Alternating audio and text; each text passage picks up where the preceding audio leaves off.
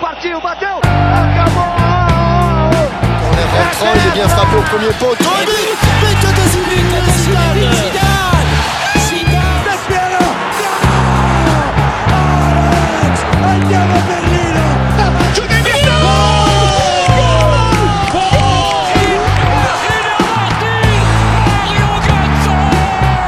E vem mais!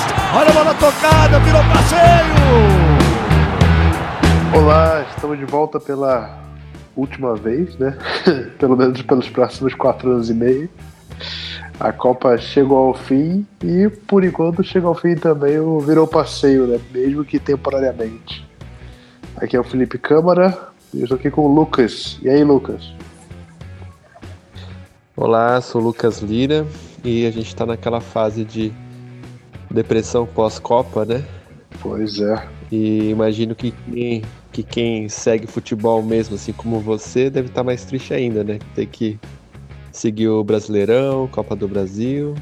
Eu tô tranquilo, porque eu sou aquele que segue futebol só na Copa do Mundo mesmo, só vê a, o creme de la creme do futebol e aí tá tranquilo.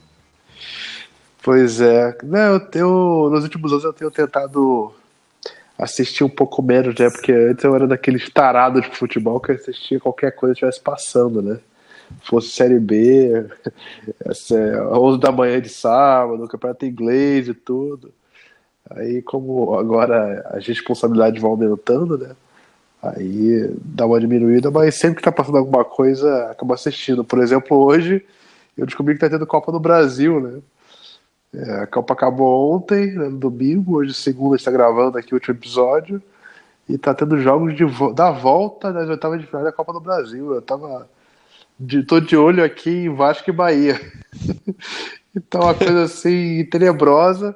Eu teve um pênalti marcado pro Vasco, foi uma coisa assim triste demais, né? Tinha que ter saudade do VAR, porque o pênalti foi é, não foi pênalti, foi, foi uma coisa assim, se o VAR tivesse ali vendo, dava até amarelo pro, pro atacante.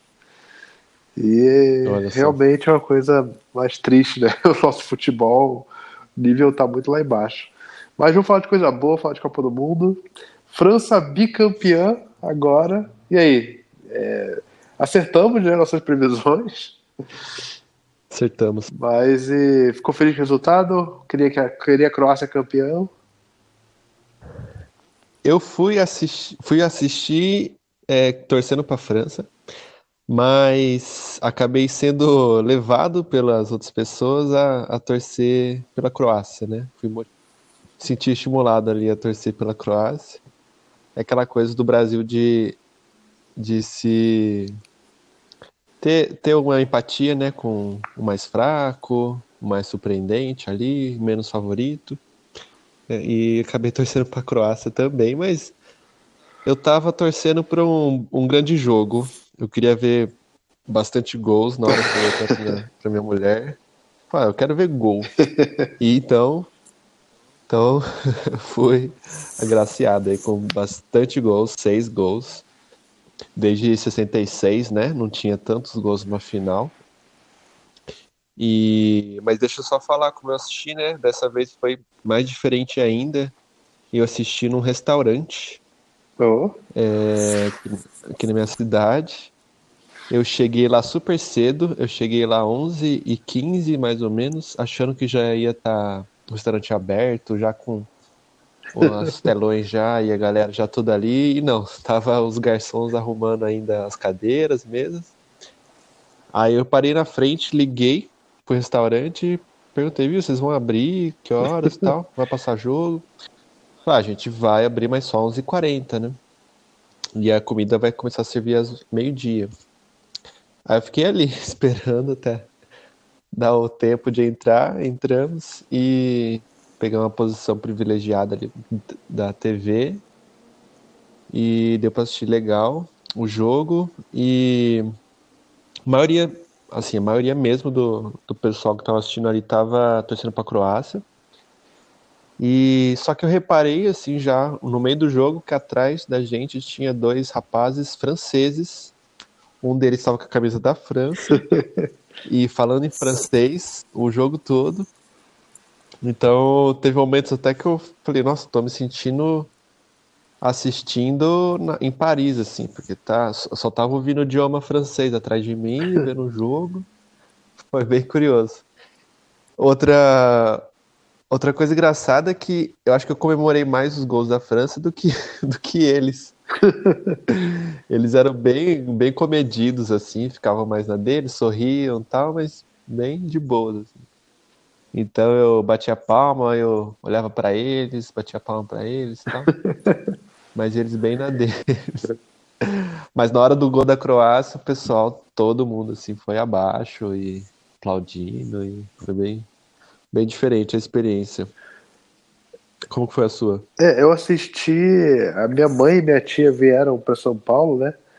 Por causa dos preparativos do casamento, então foi o final de semana para procurar fechar o terno, essas coisas assim. E a gente foi numa casa de duas, amigas delas, é, convidaram a gente para não só assistir o, o, jogo, mas como comer um brunch, né? Tipo, elas acordaram um pouco mais tarde. Então a gente foi para lá, minha noiva foi também. Eu era o único homem ali, mas a primeira coisa que eu fiz foi pedir para ligar a TV. mas todas elas queriam ver e todas estavam torcendo para a Croácia. É, um, pouco, um pouco a exceção meio da minha noiva, que está meio assim: quem for campeão, a gente está feliz, é, a gente está uhum. tá satisfeito. E, e de uma TV pequena, né? No, no, não chegava a ser nem 32 polegadas, mas foi bem, foi bem legal. E aí, quando saiu o, o gol da França, é, a, a, a, minha mãe, as amigas reclamaram um pouco, assim, e torcendo para a Croácia ainda, né? Porque o gol saiu logo cedo. E quando saiu o gol da Croácia, assim, tipo, foi, foi, eu vibrei no gol, né? Apesar de tá, não estar tá torcendo para nenhuma das duas em particular, eu vibrei com o gol do Perisic. E aí, quando foi o lance do pênalti, a gente já pode entrar um pouco nisso. Foi quando eu olhei, eu, quando eu vi o replay, eu falei, cara, isso foi muito pênalti e o VAR vai dar. Assim, tipo, porque não sei qual é a sua opinião, mas para mim foi muito pênalti. Eu vi até muita gente falando que não foi e tal, mas eu achei clamoroso o toque do Perisic.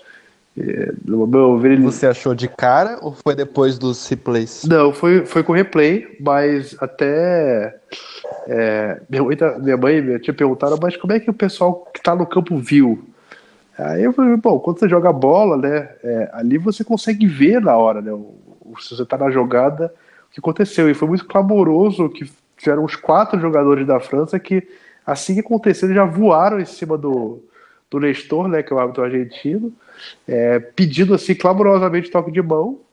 E aí quando veio o replay, assim, não, não, não deu dúvida, foi muito pênalti. É, mas eu só vi no replay, eu não vi na, na jogada. Na jogada, porque a jogada realmente a, a olho nu, distante, parece que ele corta ali com, é. Com o pé, com o joelho e tal, mas no replay você vê claramente que ele faz a, o movimento de, abra, de abaixar a mão assim que a bola passa pelo jogador da França. Sim. Eu fiquei por muito tempo achando que não foi pênalti. E depois de ver bastante play, depois de ter do Nestor já ter é, visto o VAR e ter validado o pênalti, eu ainda estava achando que não tinha sido. E aí teve uma hora que passou mais uma vez o replay assim, depois de que já tinha, acho que um pouquinho antes da, da cobrança. Aí eu reparei na mão o movimento que tá, a mão dele estava lá em cima Isso. e aí desceu e aí pegou na bola. Então aí esse movimento que fez eu eu pensar mesmo que foi pênalti, sim. Eu estava muito olhando mais para o joelho dele, que estava bem perto, colado assim na mão, né? Então eu fiquei, eu fiquei no argumento assim, ah, é, tá muito perto o joelho da mão, né? Não tem como ser só mão, tava meio sem querer e tal.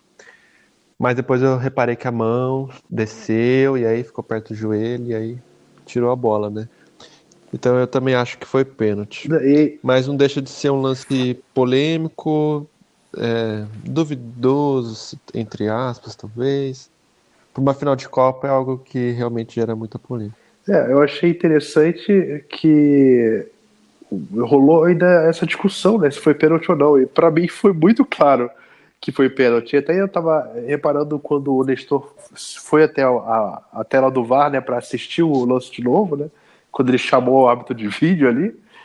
E, e, ele tava, e o lance que estava mostrando, né, o ângulo, era um ângulo muito aberto.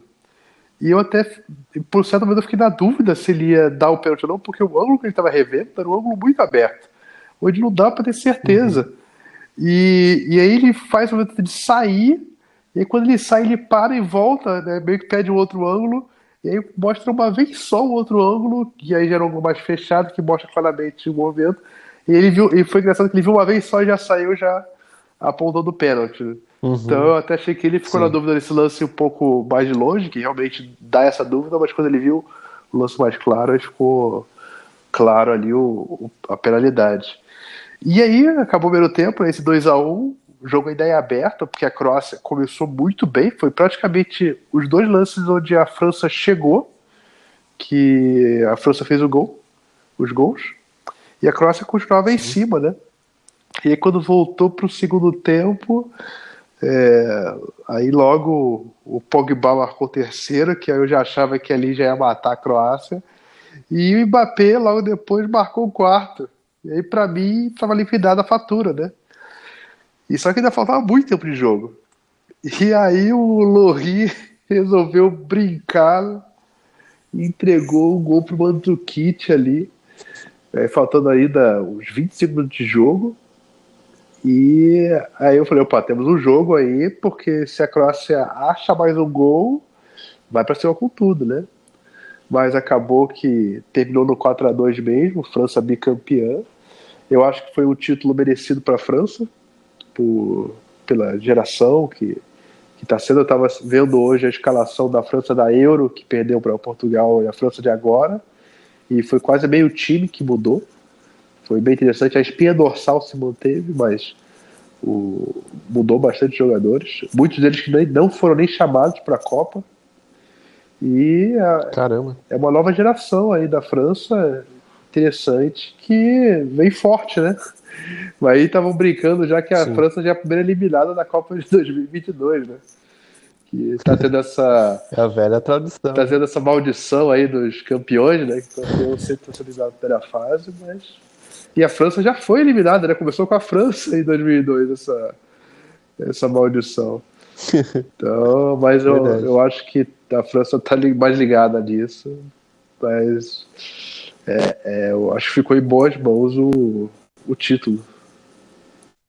Sim. E Felipe, você acha que é, a Croácia começou o jogo assim a milhão, né? Ela veio de três prorrogações seguidas, né? O pessoal falando muito do condicionamento físico deles pro último jogo. Mas eles vieram, vieram num gás fenomenal. É, você acha que foi mais é, realmente a postura delas, da, da Croácia, em fazer esse jogo? E. Ou não, a, a França também estava talvez antevendo isso e foi estratégia dela realmente ficar mais na defesa, agir nos momentos certos, pontuais? O que, que você enxergou nisso? É, acho que a Croácia fez o jogo certo, porque ela não podia se apequenar, né, vamos colocar assim, contra a França. A França é, tem um grupo no individual melhor, né? Assim, tem jogadores que têm talentos individuais melhores que o da Croácia, apesar da Croácia ter grandes jogadores e um grupo muito bom. Então a Croácia fez o jogo certo.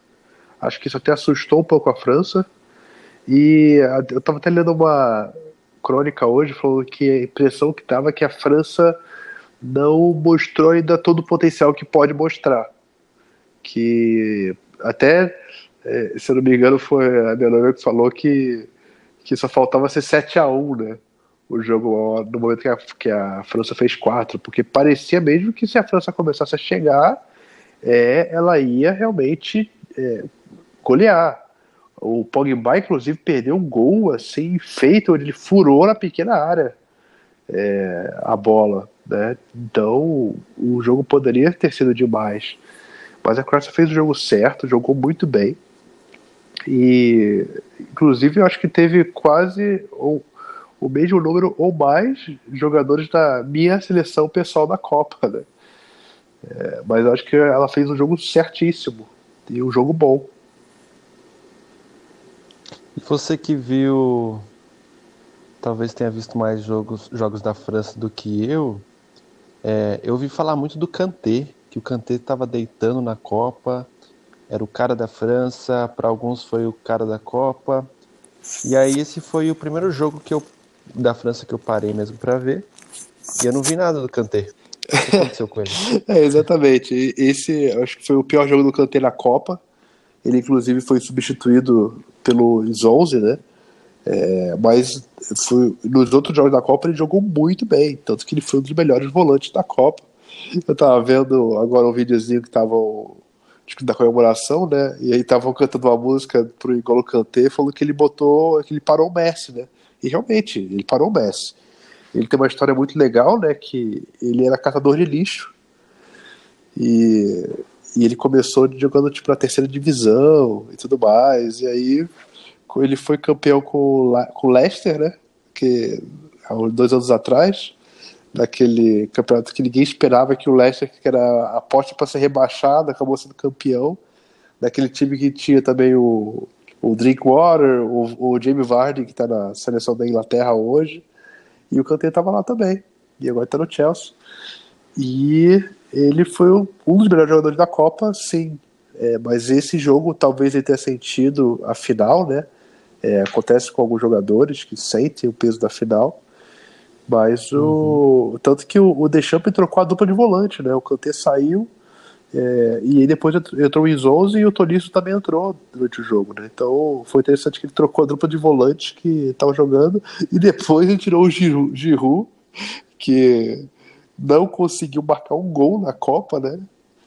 Que a, Gabriel Giroud. o Gabriel Giroud que realmente foi uma decepção e, tem um amigo meu, que o Matheus, que é muito fã do Benzema, que, cara, trocava sem pensar duas vezes. Acho que não só ele, como qualquer um, trocava o Benzema por ele fácil, né? Botava o Benzema ali, que aí seria muito mais fácil a Copa para a França.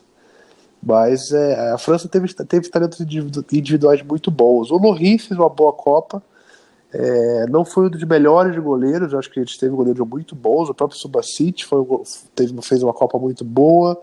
É, o, o, o, o Pickford da Inglaterra foi um dos melhores goleiros. O Courtois foi escolhido o, o melhor goleiro da Copa e o Schmeichel da Dinamarca, né? E a menção rosa lá pro nosso amigo cineasta, goleiro da Islândia, né? Que não me recordo Sim. o nome agora, mas, enfim. Agora o Subacite, é, ele me fez quase acreditar que ele estava sendo pago pelo Putin é. para deixar aquelas bolas entrarem. É, ele realmente. Caramba, eu... ele não estava indo nenhuma bola. A, assim como o Kanté, é, o Subacete não fez um bom jogo, né? Infelizmente foi a final não. e ele era o goleiro, né? Porque pelo menos dos dois gols ali, o terceiro e o quarto da França, ele nem na foto saiu, né? O do Mbappé parecia que o Mbappé estava chutando pro gol vazio. Então, eu ouvi falar que ele estava sentindo a coxa direita desde o último jogo. E talvez por isso ele estava meio. É, não estava conseguindo pular pro lado, né? Pro lado direito. É. Foi onde teve os dois chutes. Pode, né? pode ser também. E se a França sabia disso. Realmente ele estava. É, pois é. Bem, e vale lembrar aqui agora para os nossos ouvintes que a gente vai ter algumas entradas de é, participações dos nossos ouvintes. Eles mandaram alguns áudios, gente que já participou em algumas, alguns episódios anteriores. E aí vocês vão ouvindo essas contribuições ao longo do programa. Beleza? Seguindo aqui na nossa pauta, eu queria fazer mais um comentário sobre a França, algo que eu eu até falei, mas realmente a França demonstra ser um time muito frio, né?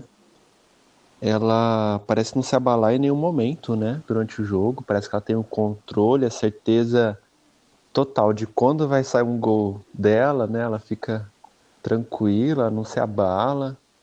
É, apesar, mesmo sendo um time jovem, né? Eles demonstram muito controle mental, né? E tem até um, um momento do jogo que tava. Tava. Não sei se estava empatado, acho que estava empatado. E um jogador francês vem pegar a bola no lateral e ele vem andando tranquilamente. Andando bem de boa, devagarzinho. Exatamente da mesma forma que ele estava andando depois quando estava 4 a 2 Sabe? Então é um time muito relaxado, assim. Eles agem da mesma forma, assim, empatado, atrás do placar, na frente.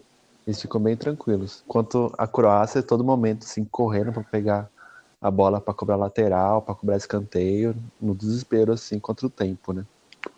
É, a França não foi uma seleção que a gente viu ela muito atrás do placar durante a Copa, né? A gente viu o jogo da Argentina, né, quando tomaram a virada, mas ali a França também teve a calma de conseguir reverter a situação. E isso é importante mesmo, a questão da calma, né? É, o desespero ele tem que vir aos 40 do segundo tempo, quando o que você está tentando não tá, tá, o que você está fazendo não está dando certo. Aí você começa a jogar bola na área, às vezes bate alguém entra. Aos 50 o goleiro vai só e para até tentar o gol. Mas é, isso é bom para a França, né? E é, ela aí agora se firma como uma potência no, no futebol mundial. A próxima Euro provavelmente ela já entra como favorita, né? Por ter sido a campeã mundial, por ser uma geração muito jovem que provavelmente vai ter aí pelo menos mais umas duas Copas do Mundo pra, pela frente, né? Com os principais jogadores. Talvez a troca maior seja no gol, né? O Lohri, que está um dos mais velhos da seleção. É, talvez o Giroud também, eu acho que deva não deva se manter muito na seleção se não mostrar muito resultado, até porque tem bons atacantes como o Lacazette e o próprio Benzema ainda, até apesar do Benzema já ter uma idade um pouco mais avançada assim para duas Copas do Mundo, né? Ele vai ter mais uma talvez, se ele for perdoado pela Federação Francesa. Mas isso é muito bom. e a gente ainda tem aí novas gerações que aparecendo, como a Bélgica e a, a, a Inglaterra, né? Que também foram longe. A Croácia vai sofrer algumas modificações. O Modric estava dizendo que já era a última Copa dele. Mas é, são novas, novas gerações aparecendo. Isso é muito bom. E aí, com isso o Brasil tem que ficar de olho, né? Porque tá valendo que já desde 2006 que o Brasil não ganha de um grande em Copa do Mundo.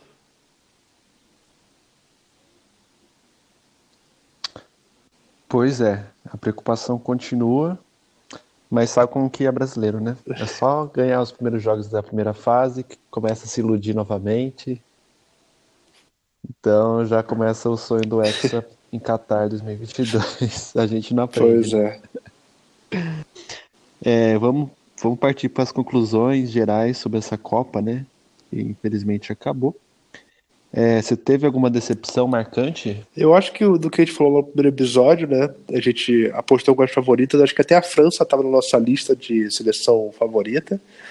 Mas a Argentina foi uma decepção, né? Uma seleção que não, não conseguiu jogar, foi muito decepcionante.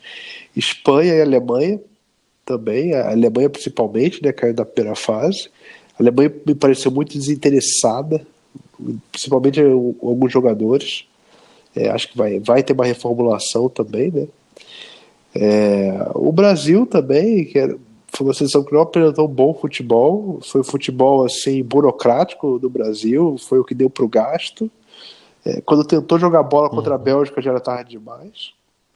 Mas é, acho que é, as decepções dos grandes foram essas, né? As outras seleções que não eram tão assim, com exceção da França é, e da Bélgica, é, que tinha uma expectativa tão alta, que Inglaterra e Croácia conseguiram ir longe, isso foi bom. É, acho que foi uma Copa muito boa, é, até com o árbitro de vídeo, acho que funcionou muito bem. É, na Sim. questão do pênalti do Pedicite, mais uma vez, eu acho que ele foi mais pênalti do que, por exemplo, um pênalti que marcaram contra a Espanha que o Piquet tinha feito. Se eu não me engano, foi o, o contra a Rússia. Onde o Piquet ele sobe de costas e ele levanta o braço também, só que ele está de costas para a bola. E aí foi o pênalti marcado, e falaram muito, foi clamoroso. Eu não achei clamoroso assim, mas achei pênalti. E eu achei isso do Perisic muito mais pênalti, né? E é engraçado como, mesmo com o VAR, ainda existe essa discussão se foi ou não pênalti, ou se é interpretação ou não. Mas eu acho que a tecnologia foi, é. foi muito boa, é, foi algo assim que saiu de positivo. É, a Copa foi muito boa. E foi assim. algo que foi amadurecendo, né? Sim. O VAR foi amadurecendo ao longo da Copa, né? Você vê que no mata-mata já foi menos usado, é, os árbitros talvez não se apoiando muito no VAR, usando mais nas situações cruciais. É. Foi, foi sendo legal, assim. Eu acho que no, o saldo é muito positivo, né? É muito benéfico para o futebol. Né? Eu acho que é legal que isso também. Eu não vi tanto aquela, aquela famosa falta de cruzamento, né? Quando cruzam para a área e o juiz pode marcar a falta para o lado que for, né? Tanto falta de ataque quanto pênalti, porque sempre vai ter alguém se agarrando. Eu acho que o VAR Sim. diminuiu um pouco isso, né? Porque os jogadores sabiam que estavam sendo vistos a todo, todo momento. E acho que isso foi bom, foi bem benéfico para a Copa e para o futebol. Você falou do Perisic, e eu acho que o gol dele, o, o gol do empate, né? Foi um dos mais bonitos que eu já vi em final. Que meus olhos viram realmente em finais de, de Copa do Mundo. É, foi interessante que essa foi uma Copa que foi a primeira Copa depois de 12 anos que teve é, gol em tempo normal, né? Porque a última Copa que teve gol em tempo normal foi em 2006, né? É, que foi, a, foi o, foram os gols da, da, França, inclusive, e da Itália, né? Foi o A1, tempo normal e, e dos pênaltis. 2010 foi prorrogação e 2014 teve prorrogação. Né? Então, é, foi legal ver, ver uma Copa, uma final com gols, né? Não foi uma final de prorrogação mais uma vez. Mas é, foi é, dos que eu vi também, dos que eu vi poucos gols em, em final, né? Eu vi os gols da França em 98, o Brasil em 94 não teve gol na final. É, mas no princípio foi um gol bonito porque foi um gol que ele lutou ali, ele conseguiu dar um drible e finalizar. Fui até os gols, o próprio gol do, do Pogba, então, também foi, foi bem bonito. Sim. E, e para mim foi. É, França e Croácia eu não esperava que ia, que ia ser um, um, jogo tão emocionante. E eu coloco como depois da, da. O Penta, depois do Penta, foi a final mais emocionante assim, que eu já assisti de um jogo de futebol. E realmente conseguiu envolver todo mundo ali, né? Você tava torcendo para Croácia, daqui a pouco você tava torcendo para França, sabe? E com raiva do juiz, depois concordando com o juiz. É, porque. É, foi uma final muito emocionante. Até porque foi uma final que teve essa questão de, tipo, um time fazer o gol, o outro fazer também, e aí o outro fazer gol. É, porque em 2006, a França Itália foi o gol da França, do Zidane fazendo de pênalti, e depois a Itália empatou e ficou nisso. Então ficou uma final meio morna. É, esse teve essa disputa, né, de um time fazer gol, outro fazer gol, então isso foi legal. As outras é sempre um gol, o placar magro, é 1 a 0 segundo tempo da prorrogação. Então, é, teve essa disputa, acho que isso tornou a Copa a, a, final legal. Mas e aí, você chegou a montar uma sua seleção da Copa, de quem foram os seus destaques? Então, eu tava esperando você falar sua seleção. E aí eu contribuiria, porque eu não montei, não. então vamos lá. Eu, eu, eu sei que você montou. Eu montei e é engraçado que o Globoesporte.com também faz o, a, o, a seleção ali com as caricaturas, né? E aí eu fui lá montar a minha, todo alegre. E é engraçado que tanto o goleiro quanto o lateral direito, as opções que eu escolhi não, não entraram. Né? Não foram escolhidos para o top 3 deles o top 3 de opções, que Caramba. nesses, inclusive, eles colocaram até o Neymar como opção de melhor atacante da Copa. E nem de longe o Neymar foi. Mas é, goleiro, eu antes da final, eu tava até pensando em colocar o Lorri. Aí quando o Lorri deu aquela pichotada ali, eu falei, não, não, não vai ser não. É, o, o, o Pickford da Inglaterra foi uma opção, é, mas eu, lá no Twitter, né, coloquei o Schmeichel, né? Acho, acho, que ele fez uma grande Copa, apesar da Dinamarca ter sido eliminada pra, pela Croácia. É, mas o. Tá, eu fico com o Courtois. É, o Courtois foi a minha opção do Globo Esporte, porque eu não tinha a opção do Schmeichel, né? Mas, e aí depois, na lateral direita, no Globo Esporte não tinha a minha opção, que era o Versálico da Croácia, que eu acho que fez uma grande Copa do Mundo. Ele foi o, o, o ótimo lateral direito que apoiava e defendia. Quase ficou fora da Copa, por, é, fora da Copa, fora da final, por estar machucado. Mas ele, para mim, foi o destaque. Como na, no Globo Esporte também deixaram ele de fora, a minha segunda opção foi o Mário Fernandes, o melhor lateral brasileiro dessa Copa. Concordo. E aí a minha dupla de zaga foi o Vida, né? Da Croácia. Acho que ele fez uma grande Copa do Mundo também. Estava sempre lá atrás, lutando, brigando. E o meu segundo Sim. ali, é, eu ouvi muito falar do Gronqvist da Suécia, que também fez uma ótima Copa. O Godin do Uruguai também fez uma grande Copa. Mas a minha escolha foi o Mina, da Colômbia. Que ele começou no banco e depois virou titular também. E acho que ele fez uma boa Copa do Mundo. Artilheiro da Colômbia. Artilheiro colombiano. Boa, eu, eu, eu colocaria o Thiago Silva aqui tá? Chegaram a, a, cogitar o Thiago Silva como né, nesse bolo, né? Se poder ser um dos melhores da Copa. E na minha opinião, eu só colocaria dois brasileiros nessa, nessa lista assim para se escolher entrar nos melhores da Copa, que seria o Casemiro e o Coutinho. Para mim, eles foram os uhum. melhores assim do Brasil, né? No geral foram esses dois jogadores. Mas aí na lateral esquerda foi, o que eu, foi, uma, foi a posição que eu fiquei com mais dúvida. Porque eu não vi alguém se destacar tanto assim, né? Alguém despontar. Eu acho que foi uma posição muito é, regular, assim, de todos os laterais esquerdos da Copa. Então eu estava entre o Lucas Hernandes da França e o Strinic da Croácia. E eu optei pelo, pelo croata, o Strinic. É, mas foi uma coisa assim que até o Laxalto Uruguai eu, eu cogitei. Mas eu fiquei com o Trinity mesmo. Boa. E aí, entrando no meio campo, né? Tem que, tem que falar que a minha seleção ficou no 4-3-3, porque não tinha como tirar também um dos atacantes. É, o Kanté, era o volante ali, para mim foi o, o cara da o, o melhor volante da Copa.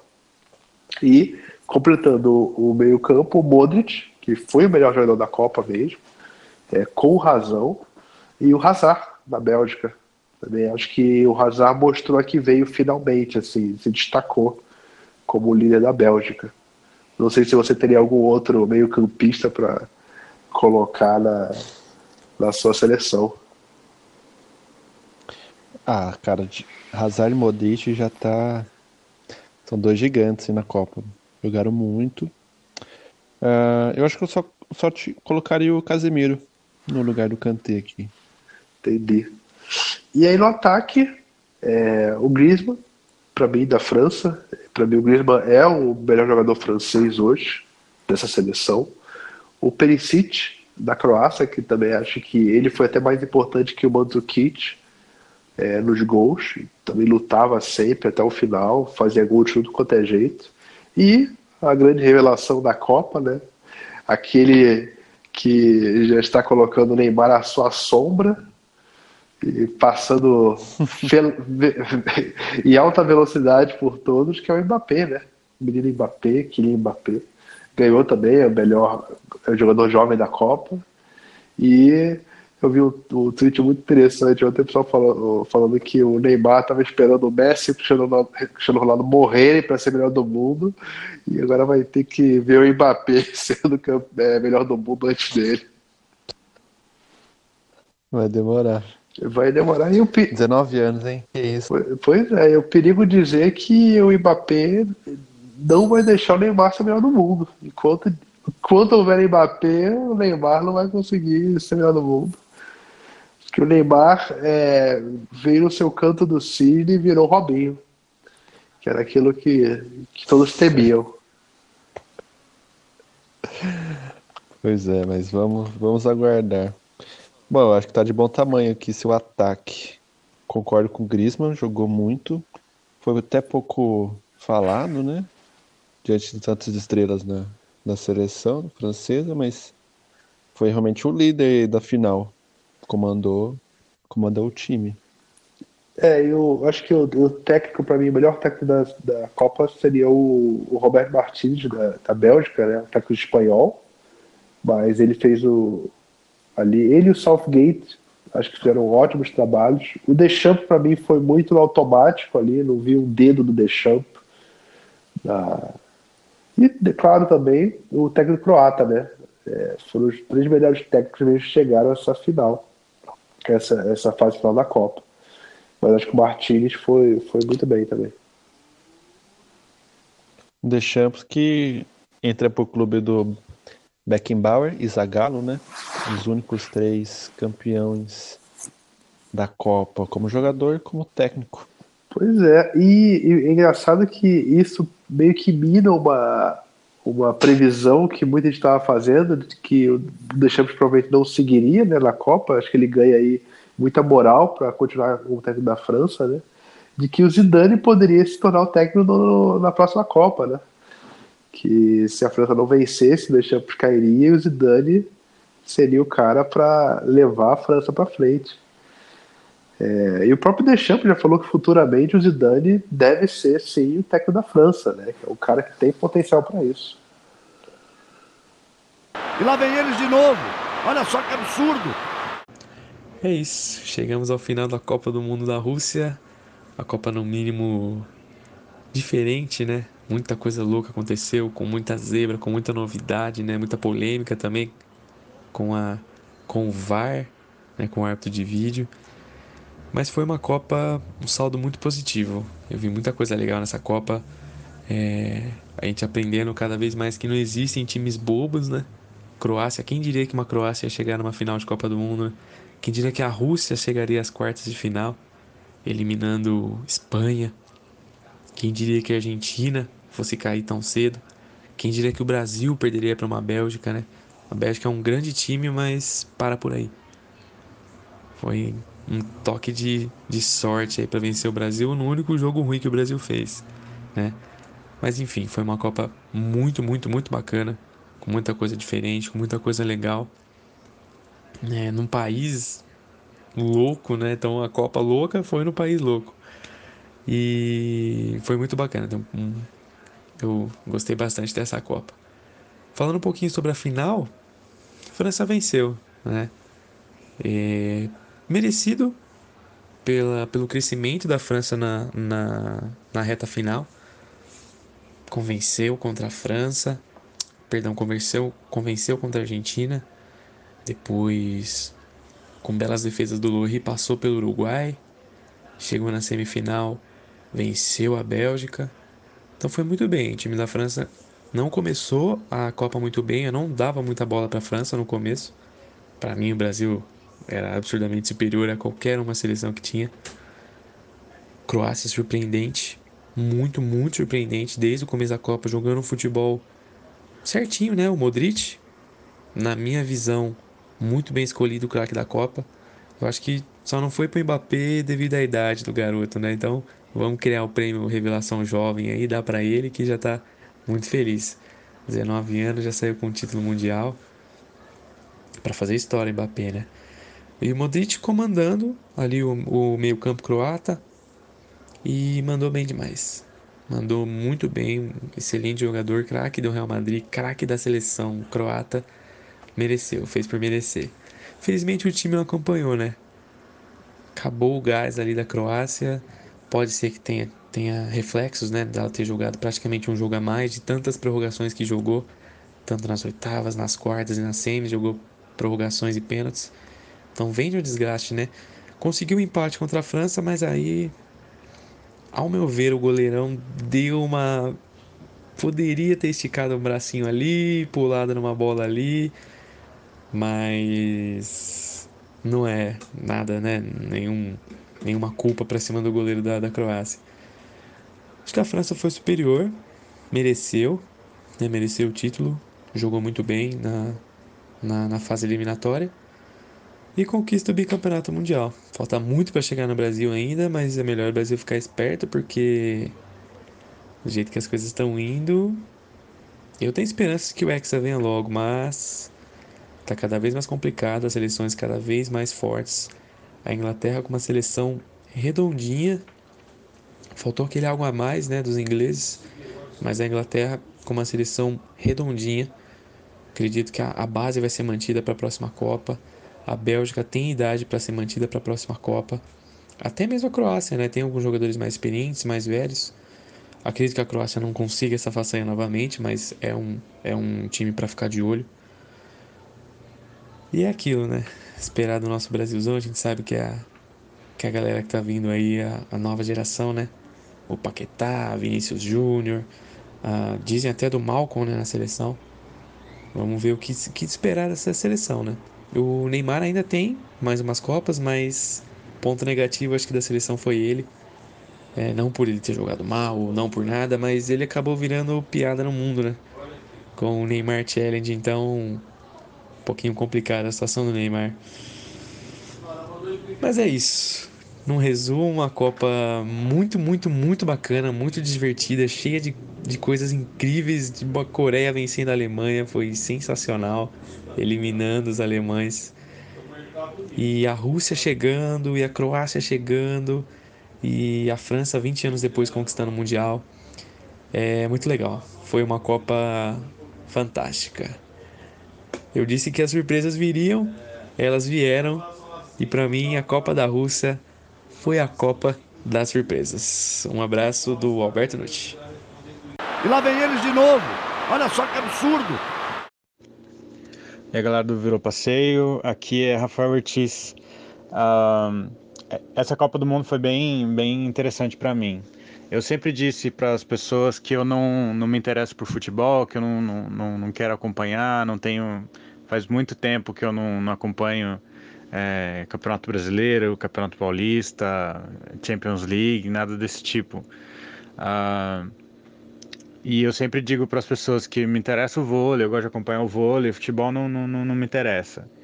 E nessa Copa as circunstâncias foram um pouco diferentes, assim. Uh, eu sempre assisti futebol com o meu pai quando era criança e a gente viveu um, um tempo afastado, enfim. É, eles, é, meus pais são separados e eu fiquei muito tempo sem contato com meu pai. Mas eu casei no mês passado e esse, esse mês de Copa acompanhou meu primeiro mês de, de casado. E foi muito bom, assim, o, o tempo que eu pude ter, uh, tanto nessa rotina nova, né, com um tempo de, de espairecer, conversando sobre os jogos com as pessoas, tanto com meu pai, as mensagens que eu trocava com meu pai sobre os jogos que estavam acontecendo. Uh, ele, ele mora longe, mora em outro país, e ele acompanhando a Copa do Mundo de lá, e eu acompanhando daqui, e a gente podendo conversar um pouco mais. Uh, então, essa Copa foi, foi bem interessante, trouxe bastante coisa nova para mim. Percebi que o, o esporte, futebol, é, é muito mais do que um futebol, né? Ele, ele, ele traz muito mais coisas junto consigo.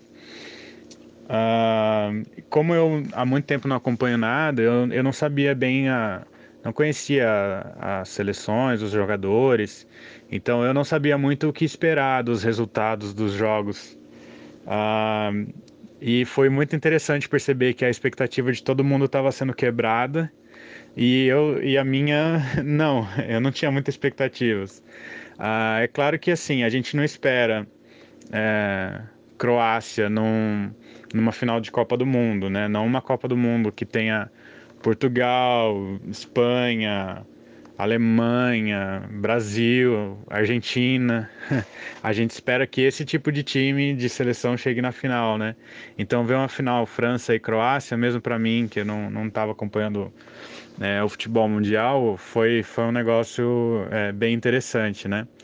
Ah, Gostei muito do, do jogo, da final. Uma pena a, a Croácia muito cansada, o goleiro é, ali se entregando no fim, não dando conta de, de, de, segurar a pressão da França, que tem sua carga de experiência em Copas do Mundo, né? Eu lembro, lembro muito de 98, uh, ah, eu tenho essa memória ainda bem, bem fresca uh, da, da França no nosso, nosso grande carrasco no, na Copa.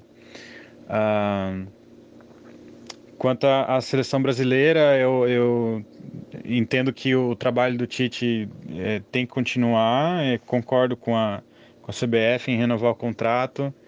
Acho que a gente pode vir com mais força para a próxima Copa, mas também vamos ter que tomar cuidado. A Inglaterra está um time jovem e, e que está se estruturando cada vez mais, isso tem sido bom para eles. Então eles também vão com, vir com muita força para a próxima Copa, né? e é isso, a expectativa agora é, é esperar quatro anos para ver um jogo de futebol de novo. e vamos ver o que, que a próxima Copa pode trazer, não só em termos de, de títulos, mas em, em termos de experiências com, com as pessoas aqui para mim. É isso, um grande abraço, até mais. E lá vem eles de novo. Olha só que absurdo. E quando você for tiver que lembrar da, dessa Copa, qual vai ser a primeira coisa que você vai lembrar? Eu acho que a primeira coisa que todo mundo vai lembrar é o Mbappé. Eu acho que ele vai ser a principal lembrança da Copa, o principal jogador de destaque vai ser ele.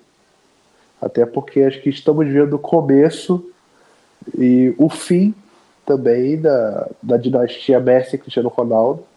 Eu acho que esse ano vai ser o primeiro ano que a gente não vai ter o Messi ou o Cristiano Ronaldo como, melhor, como bola de ouro, né? No final do ano. Eu cravaria é, três. É, eu não vou cravar, mas eu vou dar três. Eu vou dar quatro jogadores que eu acho que estarão no top 3. Né? Um deles não vai estar, provavelmente, né? Mas o Modric, o Griezmann, o Mbappé e o Hazard.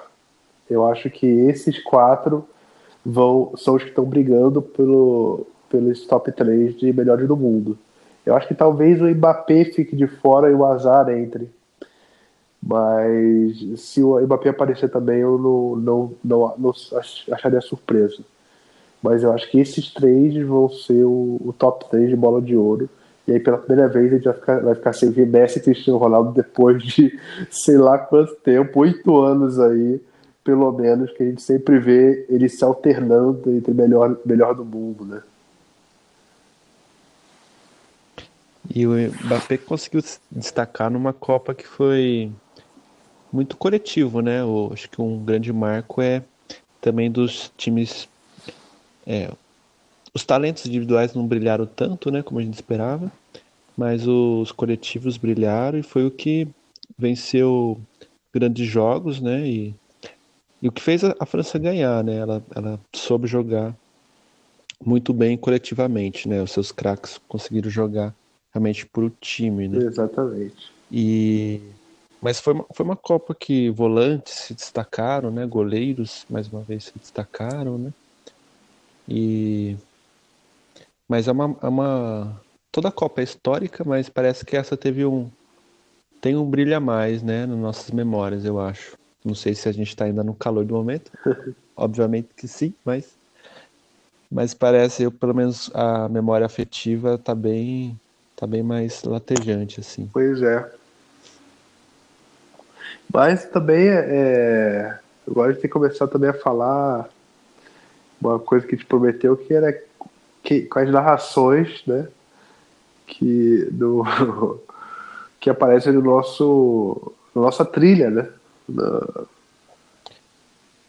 na nossa vinheta. Manda aí que eu estou curioso. O, a primeira né, prova do Galvão, né? É o, o Tetra, né? É Tetra, Sim. 94. E eu tentei fazer algo que fosse é, em ordem cronológica, né? Passando por todas as Copas, não passa ali por 2002. Mas em 98, logo depois, houve uma narração em francesa do gol do Zidane, né, contra o Brasil. É, se prestar atenção, você consegue ouvir eles falando Zinedine Zidane, Magnifique, né? Os narradores franceses. É. E logo depois a gente vai para uma narração de um gol que não é o gol do título nem o gol da Copa, mas é o gol, da, o gol que, que é, garantiu a classificação, que já estava ali encaminhada, da Itália para a final. Uma, uma, narração que eu acho muito legal, porque naquele jogo o Itália e Alemanha na Alemanha, né? a Alemanha favoritíssima. A Itália que tinha uma geração ali muito boa, mas não conseguia fazer grandes jogos, né? Comandada pelo Marcelo Lippe. E aí, no lapso de genialidade do. No lapso não, né? No ato de genialidade do Pirlo, né? A lá Ronaldinho Gaúcho, né? Olhou um lado, tocou para o outro. Ele achou o Grosso, que é o lateral da, da Itália, e o Grosso conseguiu fazer um gol no, na Alemanha, isso já no, no finalzinho da prorrogação, do segundo tempo de prorrogação, da semifinal. E aí a Itália se segurando, se segurando, deu um contra-ataque, bola pro Del Piero, gol do Del Piero, e aí você consegue ouvir ele falando gol Del Piero, e aí Diamo Berlino, né, é, que ele, ele, o Nardão começou a gritar Diamo Berlino, né, falando que vamos para Berlim, que é onde seria a final, e esse é um dos gols. E logo depois você tem uma narração em espanhol rapidíssima, que você consegue ouvir o, o narrador gritando o nome do Iniesta, que esse sim, o gol do título da Espanha em 2010. E finalizando, o, o gol ali do, do Mario Götze, né, em 2014, dando o título para a Alemanha. Götze foi de fora da Copa. Né, tem que comer muito feijão com arroz para voltar para a seleção, porque não tem jogado bem. E encerrando com o final passeio do Galvão, né? Virou passeio. Inclusive, né, é. virou passeio do Galvão e o Arnaldo ontem anunciou a sua aposentadoria de Copa do Mundo, né? O fim de uma era. Pois é.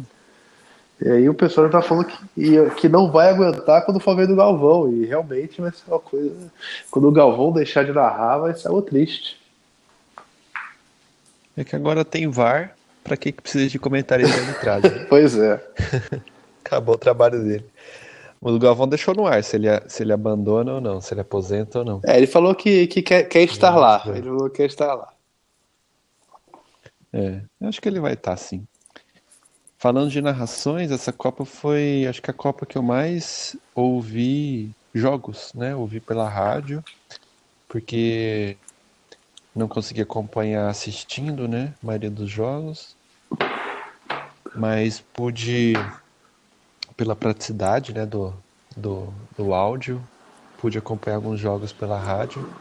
E o que mais marcou foi o jogo França e Argentina que eu ouvi ele todinho na, na rádio e eu consegui realmente é, me envolver, sentir a emoção do jogo e como o rádio ele tem esse poder, né, de, de passar, mesmo sem imagens, passar a, a emoção e às vezes é até maior do que você está assistindo.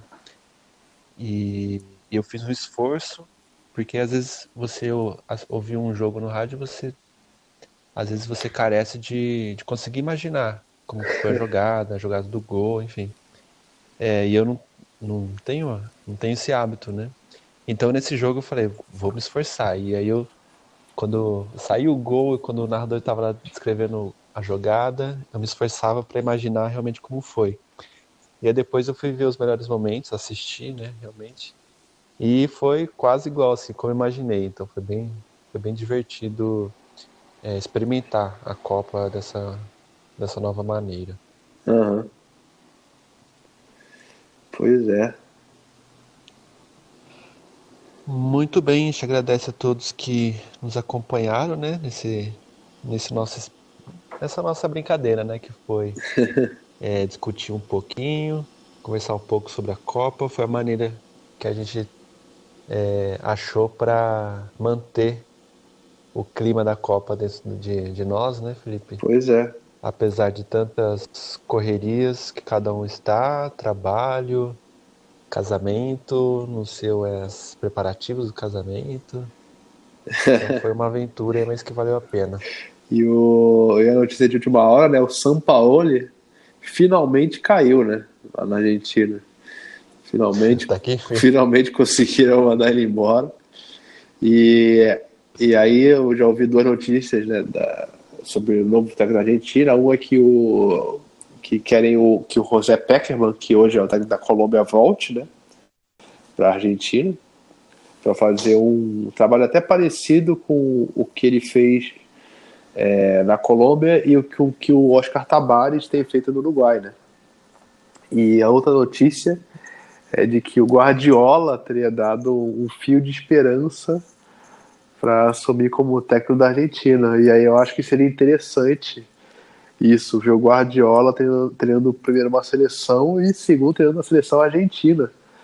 Até porque o, o Messi na mão dele é, seria algo muito interessante de ver. É, então, eu, eu, é algo que eu gostaria de ver. Bacana. Você tem alguma consideração final, alguma dica para deixar? É isso. É, a gente agradece aí, como você falou, todas, todas as poucas pessoas que ouviram se divertiram com a gente aqui, esse espaçozinho. A gente espera na próxima Copa talvez fazer de novo, talvez tentar alguma outra mídia, não sei. Depende do nosso tempo, disponibilidade, empolgação. Mas vai ser uma Copa né, que vai começar em novembro e vai terminar uma semana antes do Natal. Então vai ser bem interessante de acompanhar, mas provavelmente gente vai tentar emendar férias nisso daí. E é isso. Sim. Vai juntar dinheiro para Qatar ou só para eu, eu vou deixar para os Estados Unidos. acho que para o Qatar ainda não vai dar. Melhor, né? Também acho que não. Mas se alguém ouvir, gostou do podcast, quiser levar a gente, a gente não, não, não reclama, não. Com certeza não. Muito bom, valeu, Felipe. Valeu você que acompanhou a gente. Um grande abraço. Valeu, gente. Um abraço. Até mais. Partiu, bateu! Acabou! É,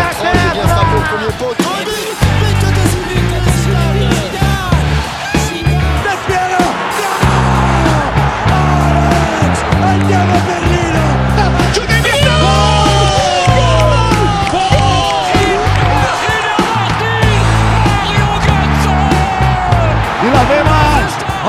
tocada, virou passeio!